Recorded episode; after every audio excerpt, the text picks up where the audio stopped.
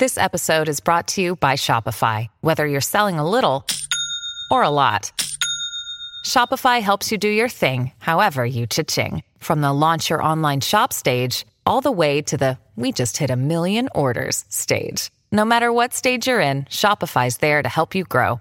Sign up for a $1 per month trial period at shopify.com slash special offer, all lowercase. That's shopify.com slash special offer.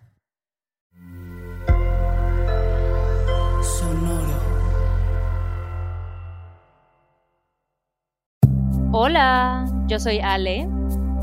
Y yo soy Cayetana. Y juntas somos. Corriendo con tijeras. Qué ñoñas, güey. No, eso estuvo terrible. Estuvo terrible. Corriendo con tijeras es un podcast básicamente sobre todo y sobre nada, ¿no, Cayetana? Exacto, es como hablar de un montón de cosas que pasan en la vida, pero que no sabemos qué pedo. Mucho sexo, se habla mucho de sexo en ese podcast, se habla de psicodélicos, se habla de feminismo, se habla de señoros. De romper patrones, de romper creencias, de crear un ambiente más libre para que habitemos en este mundo todos más felices. Y hoy nos toca debrayar, echar el chal, soltar la crisis existencial con la querida Alexis de Anda en el viaje. Cayetana haces el viaje, el viaje, el viaje, el viaje.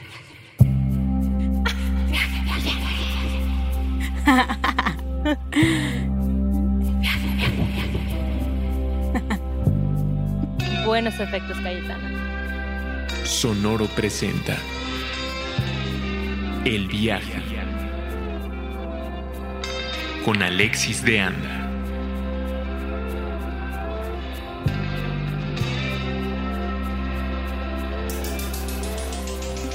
Pues yo creo que en mi caso siempre he estado como íntimamente vinculado, ¿no? Como que al final yo igual, pues ahorita, antes más como escritora, ahorita ya más como directora de, un medio, como que mi materia prima tienden a ser mis vivencias y mis emociones y mis experiencias, lo mismo en el podcast, ¿no? Como que al final es un poco desnudar tu alma y estás hablando sobre lo que vives, o sea que al final es un punto de vista y es de lo que, o sea que nadie puede invalidar, ¿no? Tu experiencia no importa qué digas. Entonces, para mí ha sido un proceso como de mucha sanación, o sea, en, Malvestida, cuando he escrito sobre temas que me mm. duelen, sobre temas que han sido difíciles y eso resuena con más personas, es como, ah, no mames, es un, un tipo de sanación colectiva sumamente gratificante, pero es cierto igual que hay, hay mucho, pues mucho riesgo, mucho escrutinio cuando haces un trabajo que es vivencial, porque la gente siempre va a querer ver pues dónde la cagaste, dónde no estuviste, no sé, no, no dijiste las cosas bien, ¿no? Pero creo que al final la, la gran lección para mí ha sido como mm. siempre es mejor intentar hacer las cosas y cagarla a quedarte con el miedo o quedarte con las ganas de no hacerlo por miedo a lo que van a decir de ti, ¿no? O por miedo a que te juzguen. Entonces, yo siento que igual, como que resueno mucho contigo en ese sentido de que es algo muy orgánico y de que es algo muy honesto y que es algo muy crudo, ¿no? O sea, como que no tiene un filtro y a medida que yo estoy más cómoda conmigo misma y con quién soy y con mi cuerpo y con las decisiones que tomo, es todo el proceso es mucho más transparente, ¿sabes? Como que es simplemente estoy mostrándome como soy y cuando tienes la suerte de que eso resuene con alguien más, yo creo que ahí está como la magia y lo más gratificante. No sé, Calle, ¿tú cómo lo, lo vives? Y yo llorando, yo, bueno, yo como Godín. yo como... Escuchando panda, sí, emo.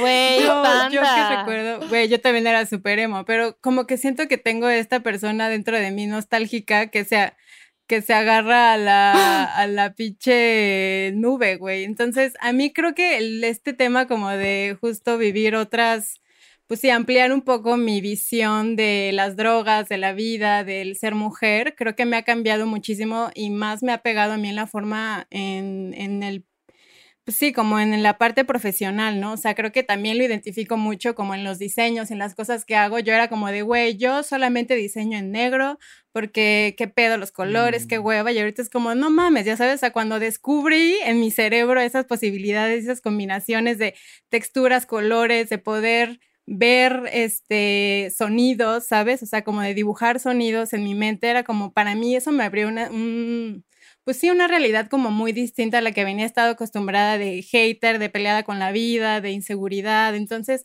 creo mm. que a mí desde esa parte me ha liberado, pero también me ha confrontado muchísimo en, pues sí, en la parte profesional, porque yo, pues no tengo como la última palabra en mi trabajo, ¿sabes? O sea, como que siento que no tengo el poder al 100% de las cosas que hago porque trabajo para, para alguien más, ¿no? Entonces creo que esa lucha es la que ahorita es la que trato de un poco verla como un maestro, ¿no? O sea, como decir, ¿qué me está en esta situación de mi vida profesional, qué me está enseñando, ¿no? ¿Qué tengo que aprender, ¿no? Y sobre todo he aprendido mucho a, a soltar y a fluir y sobre todo al darme cuenta que no tengo el control, ¿no? Y al también ver que mi trabajo profesional es una herramienta que me da esa parte económica o esa parte de poder vivir sola, de poder desarrollarme y poder desarrollar mi, mi parte creativa en otra área, ¿no? Entonces creo que es súper importante para mí ahorita como, pues sí tener esa herramienta que me da de comer, pero también ese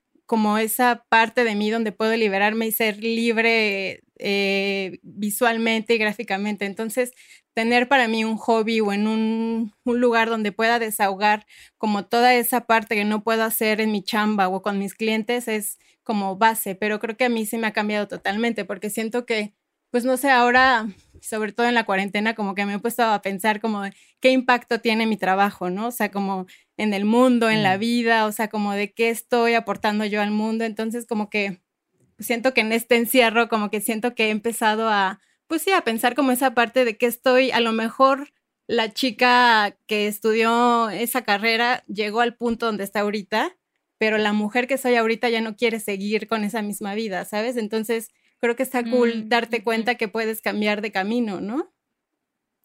Totalmente, sí, o sea, es, además conforme creo que vas uno desprendiéndose de este ego férreo, victimizado, el mundo está en mi contra, todo me sale mal, porque yo, y te vas dando cuenta de cómo estás creando y manifestando junto con el universo, ¿no? O sea, es, yo sé que es un choro que ya hemos escuchado mucho, pero sí lo veo real, o sea, uno, uno va creando sus relaciones, su carrera, su espacio, ¿no? Cómo se ve, todo lo vas como tú medio diseñando junto con el universo y, puedes buscar como nuevos canales siempre, que además sí siento que con esta pandemia todo lo estamos llevando más a la colectividad. Totalmente. O sea, no a yo, yo por mí mismo y me defiendo solito y sino cómo podemos hacer un servicio a los demás, cómo nos podemos ayudar entre todos, em, ser mucho más vulnerables. Creo que nuestras áreas están yendo también hacia ser más vulnerables.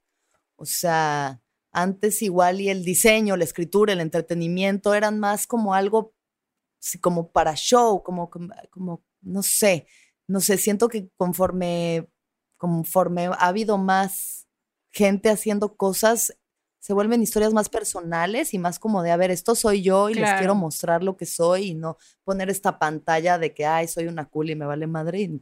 Y a partir de ahí uno conecta naturalmente, si abres el corazón, como que hay algo que conecta con los demás. Y eso es algo especial y particular de estos tiempos. Esa, esa vulnerabilidad. Justo, y creo que eso es lo que cada vez buscamos más, ¿no? Como conectar con gente genuina, conectar con gente que ya nos está comprando esta idea de lo que tenía que ser, de lo que significaba el éxito, de lo que significaba la fama, de lo que significaba ser una mujer eh, chingona, ¿no? O sea, hay tantas formas de ser chingona, hay tantas formas de ser exitosa o no ser exitosa. ¿Para qué quieres ser exitosa? ¿Qué significa? ¿Sabes? Como empezar a desmontar todos los estereotipos, desde el estereotipo de la mujer que nunca, eh, o sea, de la mujer que no puede hacer nada, tanto de la mujer que nunca se derrumba, ¿no? O sea, güey, al final vale madres y cuando entiendes y cuando eres capaz de aceptar, pues que no eres perfecta, güey, que tienes un chingo de defectos y a lo que Calle y yo hablamos siempre es como, güey, ojalá escuchemos este podcast en 10 años y nos demos cuenta que estábamos bien pendejas, güey, y que nos faltaba un chingo por aprender y que hemos seguido evolucionando y no nos quedamos estancadas en lo que pensábamos en ese momento que era así lo que había, ¿no? Y, justo yo estoy conectando con, con mujeres maravillosas que, que veo que no tienen esa pretensión, como que esta figura plástica, un poco muy hecha, ¿no? no sé, que, que a mí ya no, no, me, no me representa, no me conecta nada. O sea, quiero escuchar historias reales, quiero escuchar a las mujeres que nunca he escuchado, quiero callarme la boca y aprender de las experiencias de mujeres diferentes a mí, ¿no? Creo que eso es lo que nos está nutriendo, lo que está haciendo comunidad y sobre lo que hay que seguir construyendo desde mi punto de vista, yo creo. Muy cabrón. Justo en el último podcast que hice, bueno, el que grabé la semana pasada, que era sobre las creencias, estaba hablando sobre una situación que tuve con mi mamá, ¿no? Porque venimos de una generación de madres pues, mucho más estereotípicas, o sea, señoras, mujeres que les tocó un poco aguantar vara y casarse y como llevar esta vida que les dijeron que iba a ser la vida chida dándose cuenta a veces en el camino que no y otras aferradas a que sí y otras sí encontraron ahí la felicidad, pero al final eran como muy pocos los caminos que tenían para recorrer.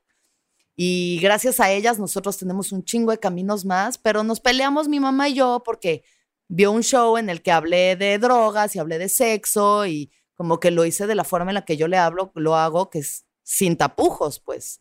O sea, a mí lo que me importa es comunicar desde la verdad y la honestidad y las cosas como son. Claro. Y ella así de que, hija, no te puedes guardar nada, es que por eso no tienes novio, porque no te callas nada.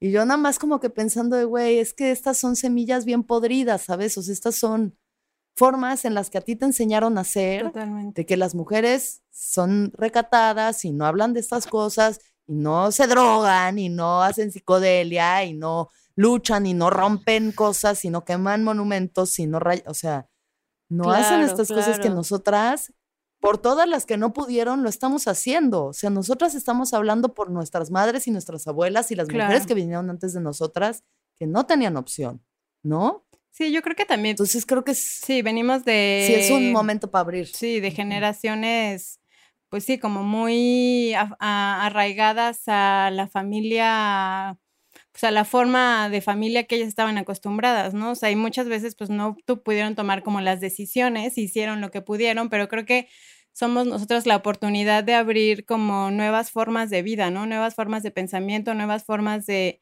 de ser mujer y de ser libres, ¿no? De sobre todo, pues, ser quien eres, güey, ¿no? O sea, al final creo que sí cuesta, creo que el camino y al final pues es pues sí una, una lucha de todos los días porque pues vivimos en una sociedad que está acostumbrada mucho de eso, pero creo que pues manteniéndonos como bien coherentes a nosotras y unidas y güey apoyándonos y al final siendo pues sí libres y empoderando esa libertad que vemos en otras mujeres y que yo escuché ese capítulo y, güey, así de dos que estaba a llorar y yo, te quiero ir a abrazar, güey. Así, yo, ay, la quiero ir a abrazar. No, escuchando Panda, el fleco emo. Exacto, güey. Pero, sí, pues no sé, o sea, como que al final yo te yo el que lo escuché digo, qué cabrón, güey, o sea, yo lo reconozco en ti, que qué chingón y que al final pues sí, güey, o sea, como de que admiro en ti esa, esa pues valentía, güey, es el mantenerte real contigo y el, el ser coherente y al final eso está chido, güey, y al final eso es súper reconocido y que somos nosotras las morras que igual estamos abriendo paso a nuevas generaciones que tienen que ser más libres, güey, o sea, que la vida es para disfrutar y para ser quien eres y para dejarte de pinches reglas y de estereotipos y de mamadas, ¿no? Sino encontrar tu propia fórmula y encontrar esa fórmula, esa forma de ser lo más libre que puedas, ¿no? Totalmente. Yo creo que ese es el punto crucial que une a nuestros podcasts, por ejemplo. O sea, esa libertad de que la gente se exprese como se quiere expresar, de poder hablar de las cosas sin miedo, ¿no? Sin, ya, pues qué, ya, o sea, ya que más, pues el mundo, veamos, veamos lo que está pasando, se está deconstruyendo completamente lo que no era nuestra realidad, ya quién sabe qué va a ser, entonces, ¿qué tiempo queda para fingir o pretender? Claro. ¿No? Cosas que en tu corazón no sientes, pues, o sea, creo que eso es básico, como creer en nuestro corazón. Ahora yo quiero preguntarles algo a ustedes, vamos a pasar a la otra parte de la entrevista. a ver. Por ejemplo, ¿qué ¿Qué creencia les enseñaron sus padres que les hubiera gustado que no les enseñaran? Ay, tantas, tantas. Cayetana, ¿quieres responder primero tú? Eh, yo creo que yo, eh, la parte como del placer y del placer femenino, o sea, como el, el de güey, a mí nunca me dijeron que yo podía sentir un orgasmo, ¿sabes? O sea, como que siempre fue darte de respetar y no cojas hasta que, o sea, nunca fue como de mantente virgen hasta el matrimonio, pero pues sí, esa parte como muy alejada. Yo nunca tuve esa conversación hasta ahorita, hasta hace poco, eh, de la sexualidad realmente como se vive como mujer, ¿no? O sea, de yo poder decirle a mi mamá, güey, te mandé un vibrador o mastúrbate así, o, ¿sabes? O sea, como de, creo que esa parte a mí me faltó un chingo y creo que eso, creo que mm, me alejó de mí, o sea, como que creo que rompió esa parte de conexión conmigo, con mi propio cuerpo y con mi placer y empecé, empecé a verme con unos ojos más como, pues sí, como de cuestionarme de por qué no estaba así o por qué no estaba flaca. O... Entonces creo que esa parte de no poder conectar con mi placer y con mi sexualidad me alejó de, de mí durante muchos años de mi vida. ¿Tú, Ale? Muy cabrón. Y, ya pudiste tener esa, perdón, ya pudiste tener esa plática con tu mamá. O sea, ya hablaron. Ya, total. O sea, como que creo que eh, eh, hubo una parte como una época en nuestras vidas donde cuando mi papá falleció que las dos nos quedamos solteras. Entonces creo que fue una parte de unos cuatro años donde pues, güey, recuperamos un chingo como de relación, de comunicación, de abrir un chingo de temas de drogas, de sexualidad, de masturbación, que fue como que la vida nos dio la oportunidad de decir de, güey, o sea, como que llegó un punto en donde las dos éramos pues mujeres adultas, ¿no? O sea, mi mamá viviendo como su segunda, pues sí, como parte adolescente porque pues no tenía, mi, mi papá había fallecido, entonces pues recuperar esa parte de pues, eh, salir con nuevas personas, de platicar de este tema de si ya te lo cogiste o no y que te los besos y el placer y todo eso. Entonces, creo que la vida sí me dio esa oportunidad de reconectar. Digo, me hubiera gustado tenerla mucho más joven, pero entiendo por qué ella no lo pudo hacer, ¿no? Entiendo de, desde dónde viene ella, porque su mamá tampoco lo tuvo con ella, ¿no? Entonces, creo que claro. si, si no se lo dieron a ella, ella no tenía las herramientas para dármelo a mí. Entonces era mi chamba construir esa conversación con ella, ¿sabes? O sea, como era mi trabajo irme a sentar con ella y decirle, güey, quiero hablar contigo de estos temas porque no tuve oportunidad de hablarlos cuando era más chica, ¿no? Porque no tenía ni el conocimiento ni la madurez, pero ahora que estamos las dos en el mismo camino, pues hablemos de eso. Qué chido, qué chido. Creo que hemos hablado mucho de que ah, de pronto te toca a ti ser quien educa a tus papás, ¿no? Porque creemos que siempre es al revés. Yo creo que coincido con Cayetana en que el tema del placer em, fue algo, ¿no? Que nunca se habló y la verdad es que tengo papás bien chidos y bastante open mind que nunca me impusieron o nunca me criaron con estereotipos muy nocivos o imponiéndome cosas que no me parecían, pero lo sentí más en la escuela, o sea, yo iba a una escuela religiosa, donde había unos conceptos como súper cerrados sobre lo que podía y no podía ser una mujer, donde la mujer siempre su valor estaba en función de un hombre, ¿no? Y yo siempre me sentí muy rebeldilla y muy, sí, pues sí, como que me cuestionaba muchas cosas que hoy en día me doy cuenta que no eran nada escandalosa, simplemente era una niña como pensando, güey, pero ¿por qué no? O sea, desde por qué solo los sacerdotes pueden ser hombres, por qué las mujeres, o sea, tenemos que llegar vírgenes al matrimonio, o sea, como que me hacía muchas de esas preguntas. Y, y sí, afortunadamente pude ir como desmontando, pero creo que el tema del placer fue algo que igual llegué a aprender un poco a chingadazos y a base de relaciones sumamente violentas y experiencias pues igual, ¿no? Terribles que, con las que creces. Em, pero hoy en día me gusta mucho eso, o sea, me gusta como poder hablarlo con mis papás, me gusta poder hablar de cualquier tema con ellos, de igual señalarles cuando me parece que no están bien respecto a algún tema, cuando tienen algún comentario clasista o racista o homofóbico, no sé, lo que sea, ¿no? Y ellos creo que me encanta que tienen igual la disposición, la disposición de aprender y de decir como, claro, güey, yo pues no tenía tal vez el acceso a la información y a los puntos de vista que, que yo he tenido creciendo. Entonces, siento que lo chido de, de deconstruirte y de construirte es que lo puedes hacer a cualquier edad, ¿sabes? O sea, no hay un pretexto de que, ay, pues ya crecí así toda la vida y ya no voy a cambiar, no. O sea, puedes cambiar, puedes resignificar, puedes explorar tu placer, puedes cuestionar tu sexualidad a la edad que sea y empezar a construir sobre eso una nueva realidad. Totalmente, muy cabrón. O sea, yo justo eso es como parte de la discusión con mi jefa de eso, de que me dice, es que hablas de sexo de una forma, todo lo dices. Y yo, yo creo que también un poco porque nunca se habló en la casa, ¿no? Fue algo que no, O sea, como que están pasando estas hormonas y estas cosas y no entiendes y nadie te dice y, y creo que por lo mismo tan, mi comedia es como tanto sobre sexo y es como tan, ¿no? Hablando de estas cosas que no se hablaron en la casa. Pero para mí, por ejemplo, mi creencia, o sea, la creencia que a mí me hubiera gustado que no me enseñaran, tiene, o sea, es ese peso de, del físico, ¿no? El peso que se le da, mm. la importancia del físico, que creo que de ahí emana también el placer, o sea, si en tu propio cuerpo no te estás sintiendo nunca cómoda, de que tengo que ser más flaca, tengo que, mis piernas no están bien, esta forma no es la correcta, tengo que ser menos, tengo que, menos, ¿no? Además siempre desaparecer, menos, achícate, no ocupes espacio, ¿no? o espacio, sí. Entonces creo que eso también es como la primera capa desde donde viene no poder conectar. Si no puedes conectar con tu propio cuerpo de una forma amorosa y, deliciosa, ¿cómo vas a conectar con el de alguien más? ¿No? Y que es cabrón porque son cosas que normalmente tal vez te dicen en tu casa, pero te dicen en la escuela, pero te dicen en la publicidad, pero te dicen en las películas. O sea, no hay, antes, sobre todo, no había para dónde hacerse. ¿Dónde busco un referente diferente? ¿Dónde busco información mucho más cercana. Oye, antes de las redes sociales estaba muy cabrón. Realmente. Sí, no mames. Pensar que habían otras Nosotras sí, sí crecimos en un, o sea, crecimos en un mundo muy loco, porque además nos tocaron las épocas de la mujer estúpidamente flaca. Sí, o sea, ¿no? O sea, nos tocaron los 2000 que eran que Paris Hilton y las Britney, Cristina.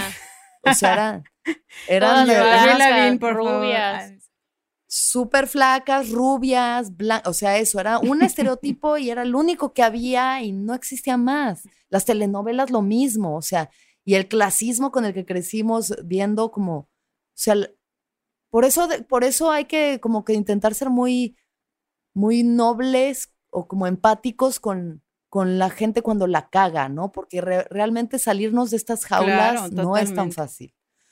Porque no te das cuenta de que la jaula existe.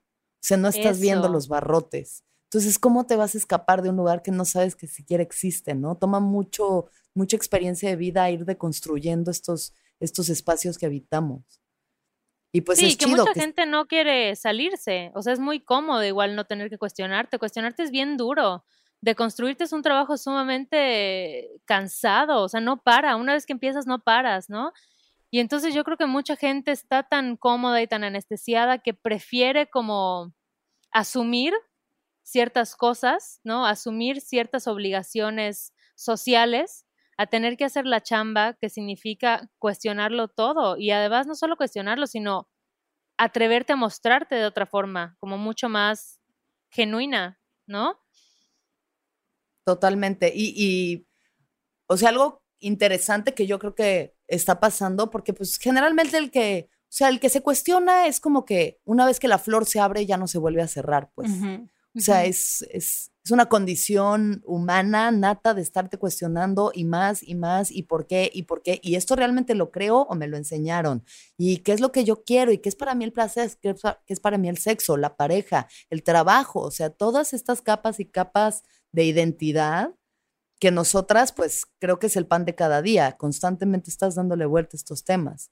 Cuando yo creo que, por ejemplo, los hombres, o sea, sobre todo el hombre heterosexual privilegiado, pues vive en una jaula muy cómoda, o sea, en una jaula en la que, porque lo veo mucho en los talleres, ¿no? En todos estos talleres de meditación y de conciencia y eh, incluso ceremonias y en un montón de cosas donde el 70-75% son mujeres y solo un porcentaje muy chico son hombres. Nosotras nos estamos trabajando bien cabrón y yo creo que no es nada más porque sí, yo creo que estamos viendo ese cambio, ¿no? Nosotras estamos despertando bien fuerte porque lo traemos en, como que traemos este cuidado por la vida. Y lo, porque el sistema no nos beneficia, ¿sabes? Como a los hombres, sí, el, el sistema los beneficia, y como que refuerza todos esos comportamientos y todas esas ideas de lo que es la masculinidad. Y entonces es como que, pues, ¿por qué voy a cambiar? Si cuando yo hago un chiste misógino, si yo cuando yo mando las nudes de alguien, todos me lo celebran y todos me lo aplauden, ¿no? Y quienes están quejando son las morras, que son unas histéricas, que son las malcogidas, que son las tal por cual.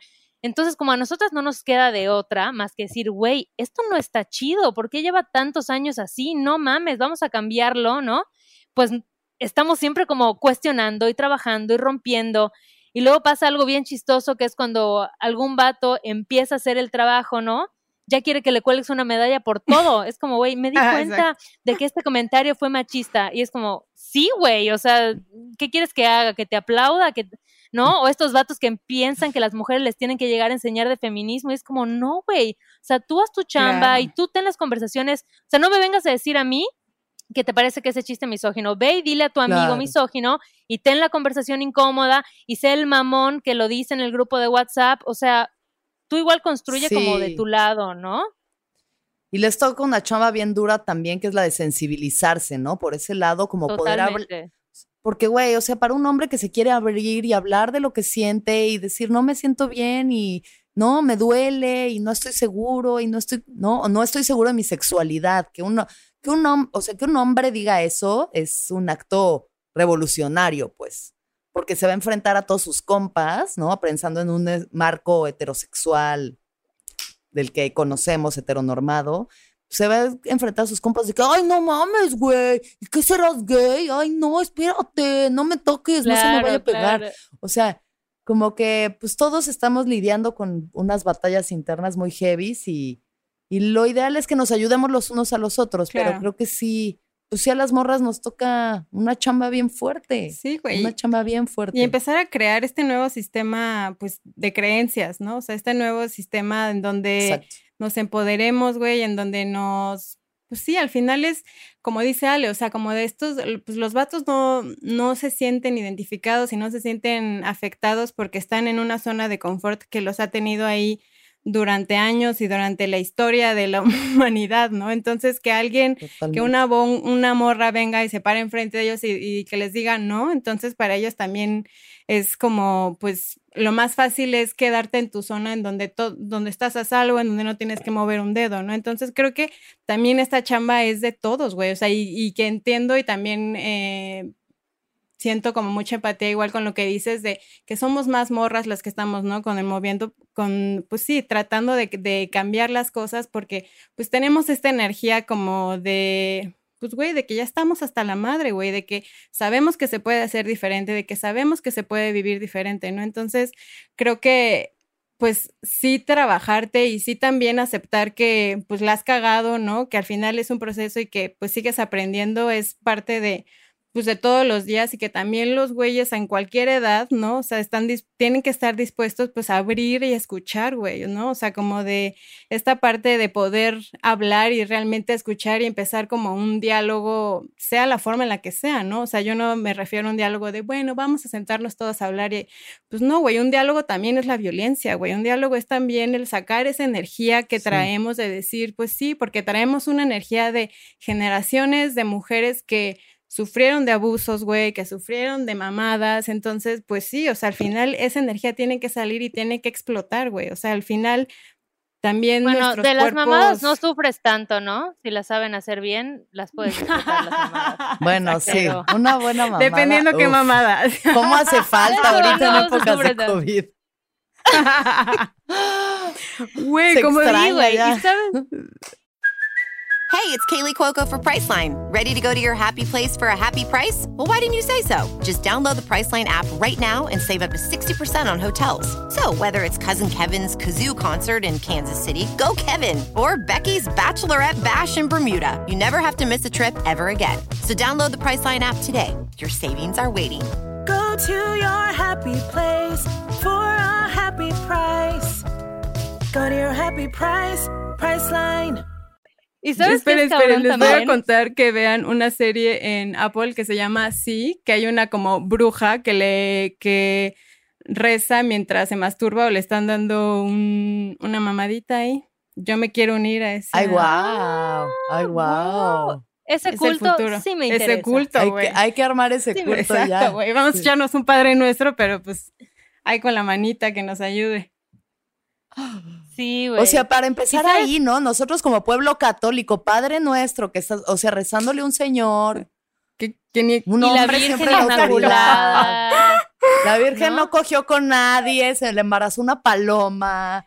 O sea, traemos unas creencias que nos eso, nos interfieren con nuestro placer, con nuestro disfrute, por ende con nuestra creatividad, porque pues también la sexualidad y la creatividad están unidas, ¿no? Y cuántas cosas estamos nosotros liberando para las generaciones que vienen, para las que ya vinieron antes de nosotras. Creo que sí somos una generación bien importante en la humanidad. O sea, están pasando unas cosas tan chifladas que nunca en la historia del, ¿no? Habían tocado. Entonces, saber cómo transformamos todo esto a la nueva normalidad.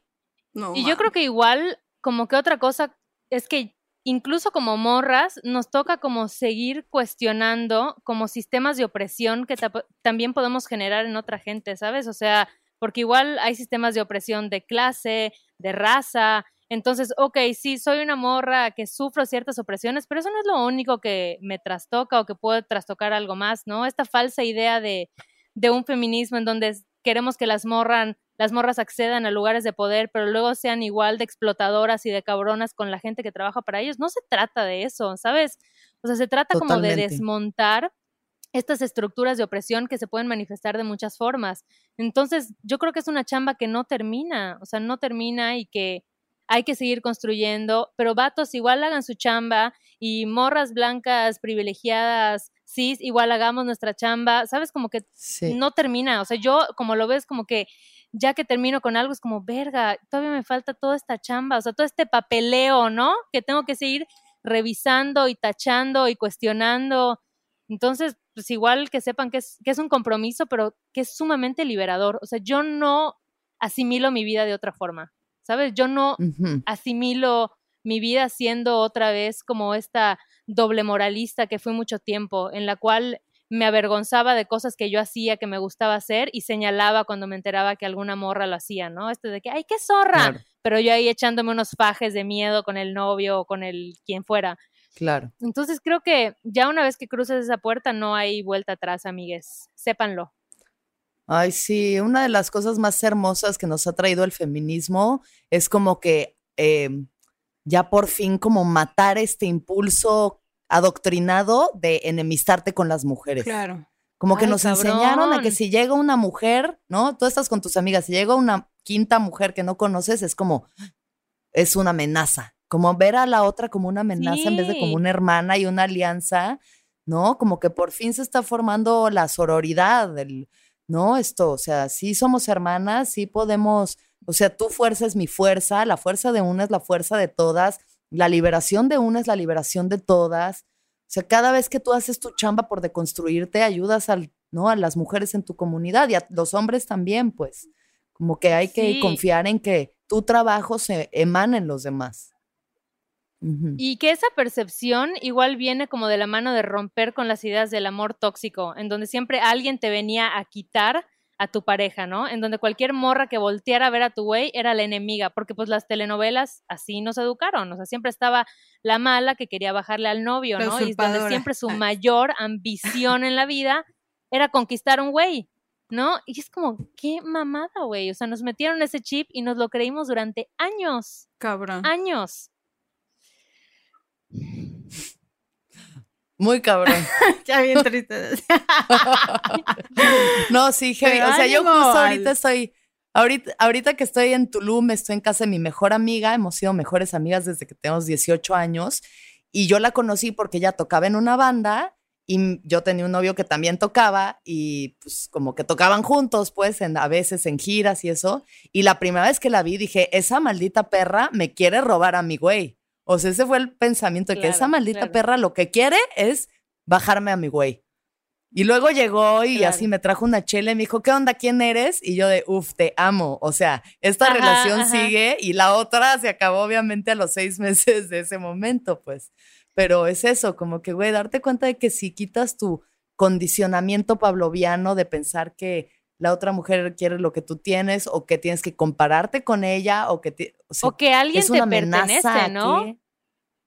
En primera instancia, o sea, que, una persona te pertenece y alguien te la va a quitar por... Exacto.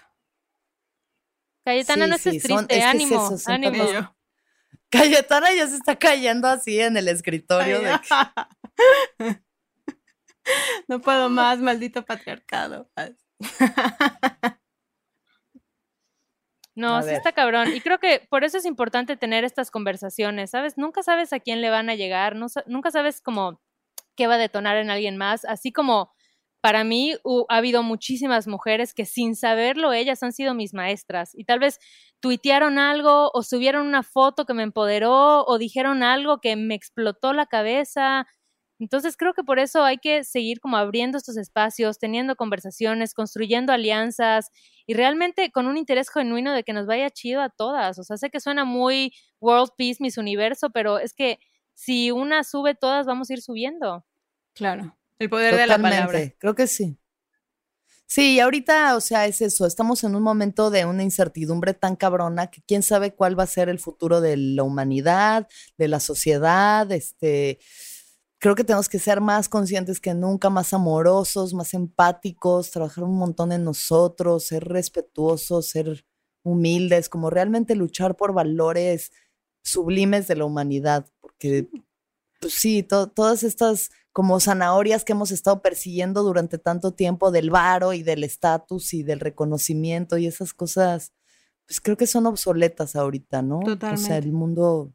Y creo que es el mejor esta pandemia. El mejor ejemplo de que el impacto más que, sí, güey, el impacto que tenemos los unos con los otros, ¿no? O sea, como que al final, pues el, la reacción o lo que puede afectar a la persona que está al lado de ti, o sea, como dejar de ser tan egoístas, ¿no? O sea, dejar de ver solamente por mi jardín, sino, güey, al final vivimos, todos estamos juntos, güey, todo lo que tú hagas va a afectar al de al lado, güey, de, de, la forma en la que tú prefieras, ¿no? O sea, puede ser un impacto positivo, puede ser un impacto para crecer todos para arriba y para empoderarnos y para que esté todo mucho mejor cada día, o impacto para irnos todos a la chingada, güey, o sea, al final pues todos acá estamos por algo juntos y al mismo tiempo y pues no hay más que, que retomar esa idea de, güey, al final pues estamos juntos en esto y hasta que hasta que la muerte nos separe, amigos. Hasta que el amor, hasta que el asteroide del tamaño del Empire State se estrelle contra el globo terráqueo. Hasta que los ovnis vengan Hasta que lleguen los aliens. ya llévenos. Ya llévenos. a ver, ¿cuál es su teoría? ¿Cuál es su teoría? yo primero. No mames. Me, ¿Creen que ya vienen, ya se van a aparecer? Ya. Ya están acá. Muero, creo que ya llevan un rato acá. Pero creo que les valimos madre. Y yo de, uff, muero por coger con un alien. Ya me urge sexo. Sexo interespecie. Del tercer tipo. Exacto. Del tercer tipo. Me, me urge ese, ese fluido este, que brilla en la oscuridad. Oigan, chicas, les quiero hacer una pregunta para que cerremos esta entrevista, eh, conversación de la forma en la que lo cerramos en el viaje que son como con unas preguntas rápidas. Entonces les voy a hacer yo unas preguntas a ustedes. ¿Les late? Correcto. Ok. Perfecto. Entonces, eh, vamos a empezar con Calle. Calle, la última vez que lloraste. Ah, yo sí, hace rato, es cierto. Eh, la última vez que lloré. ¿Y ahorita? sí. Y yo ahorita que no estaba hablando, así estaba escurriendo unas lágrimas. la última vez, no, es que he llorado cabrón esta cuarentena. O sea, creo que ayer. Por, de frustración de chamba? De frustración de chamba. ¿Tú, Ale? Hace como una semana, igual, como que me dio uno de estos momentos en los que solo te sientes triste, ¿sabes? Como que te, como que hay algo que de pronto llega y te detona una tristeza que no entiendes muy bien de dónde viene y obviamente luego lo razones y es como, claro, estoy en una pandemia, hasta el pito de trabajo y con mucha incertidumbre y hay muchas cosas con las que no estoy contenta. Entonces sí, hace una semana, apenitas. Lágrima fresca. Lágrima fresca, sí. Eh, um, ok, segunda pregunta es, ¿qué es lo que más feliz las hace? Cayetán, ¿qué es lo que más feliz te hace? A mí lo que más feliz me hace dormir. Deli. Buena respuesta, muy buena respuesta. Ay, a, mí qué es lo que más feliz me hace. Yo creo que como mm, construir relaciones significativas. ¿Sabes? Como cuando trazas como un puente que dices, wow, esto tiene mucho valor, ya sea porque me da, me nutre con amor, o porque me está enseñando algo nuevo, o porque hay una conexión mágica que no puedo explicar con esta persona que acabo de conocer eso es como de lo que más feliz me hace. Mm, qué bonito. Em, ¿Qué es lo más importante en la vida para ustedes? Vas, calle. Ser coherente. Para mí, ¿Qué? ser coherente. O sea, como una conexión de lo que piensas, sientes, lo haces o lo dices. Para mí, yo sé que suena súper cliché, pero es que es el amor. O sea, porque creo que todo se tiene que construir desde ese lugar. Creo que es de las cosas que estoy segura que trascienden y que han estado siempre y seguirán, ¿no? Como este amor por la vida, por la gente, por, no sé, por construir mundos posibles como mucho más equitativos. Yo creo que es eso, es el amor en todas sus presentaciones. ¡Qué bella!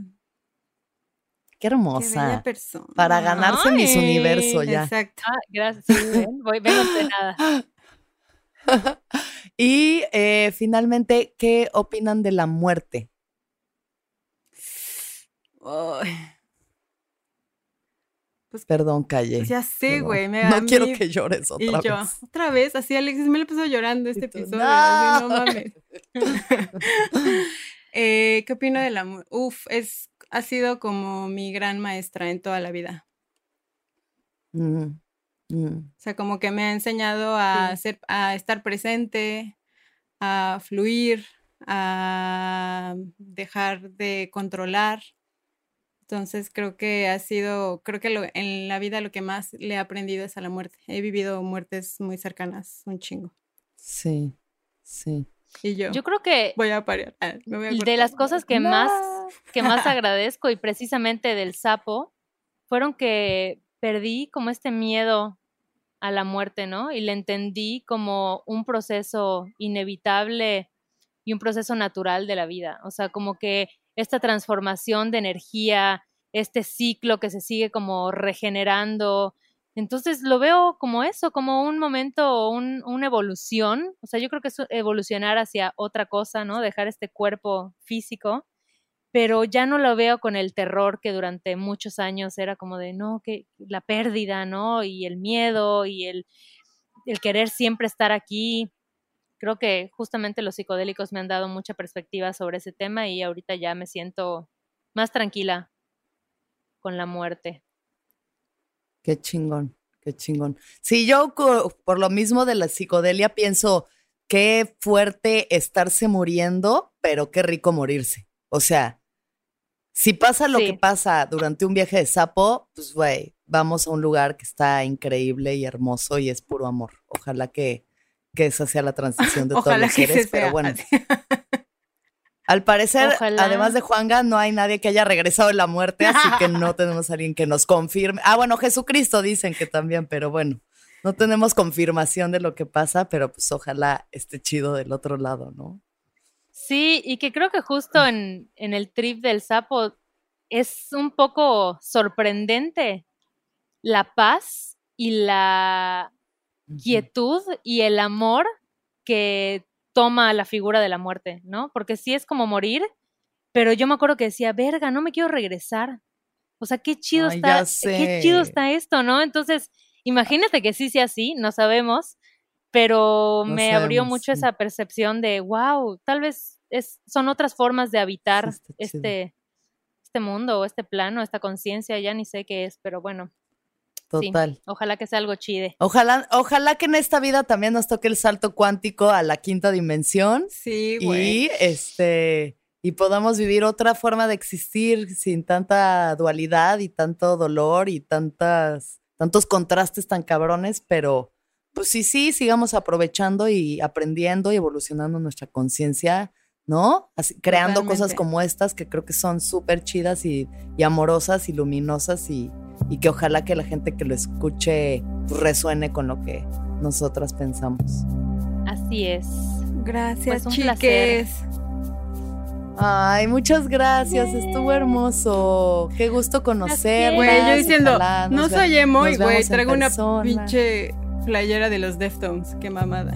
La, la reina emo. La reina Yo vengo emo, vestida cholombiana. mamada, Ustedes no lo están viendo, pero yo vengo vestida de cholombiana. el día Está de hoy. yo miren acá, puro, puro ¿Ya, símbolo ya viste la peli? ¿Ya viste la peli de Ya no Ay, estoy está. aquí? Está hermosa. Está, hermosa. Recomendación. Recomendación del podcast. Sí, bellísimo. Oigan, pues qué chido. Muchas gracias, chicas. Gracias. Igualmente. Gracias, Cigareda, por un capítulo si más. Me permiten despedir, si me permiten despedir este podcast con el cierre que hacemos en el viaje. Adelante. Que, todos, los seres sean felices, que todos los seres sean felices, que todos los seres sean felices. Gracias. Sonoro presentó El viaje con Alexis de Anda. Hello, it is Ryan, and I was on a flight the other day playing one of my favorite social spin slot games on chumbacasino.com. I looked over the person sitting next to me, and you know what they were doing? They were also playing Chumba Casino. Coincidence? I think not. Everybody's loving having fun with it. Chumba Casino is home to hundreds of casino style games that you can play for free anytime, anywhere, even at 30,000 feet. So sign up now at chumbacasino.com to claim your free welcome bonus. That's chumbacasino.com and live the Chumba life. No purchase necessary. VGW, void, were prohibited by law. See terms and conditions 18 plus.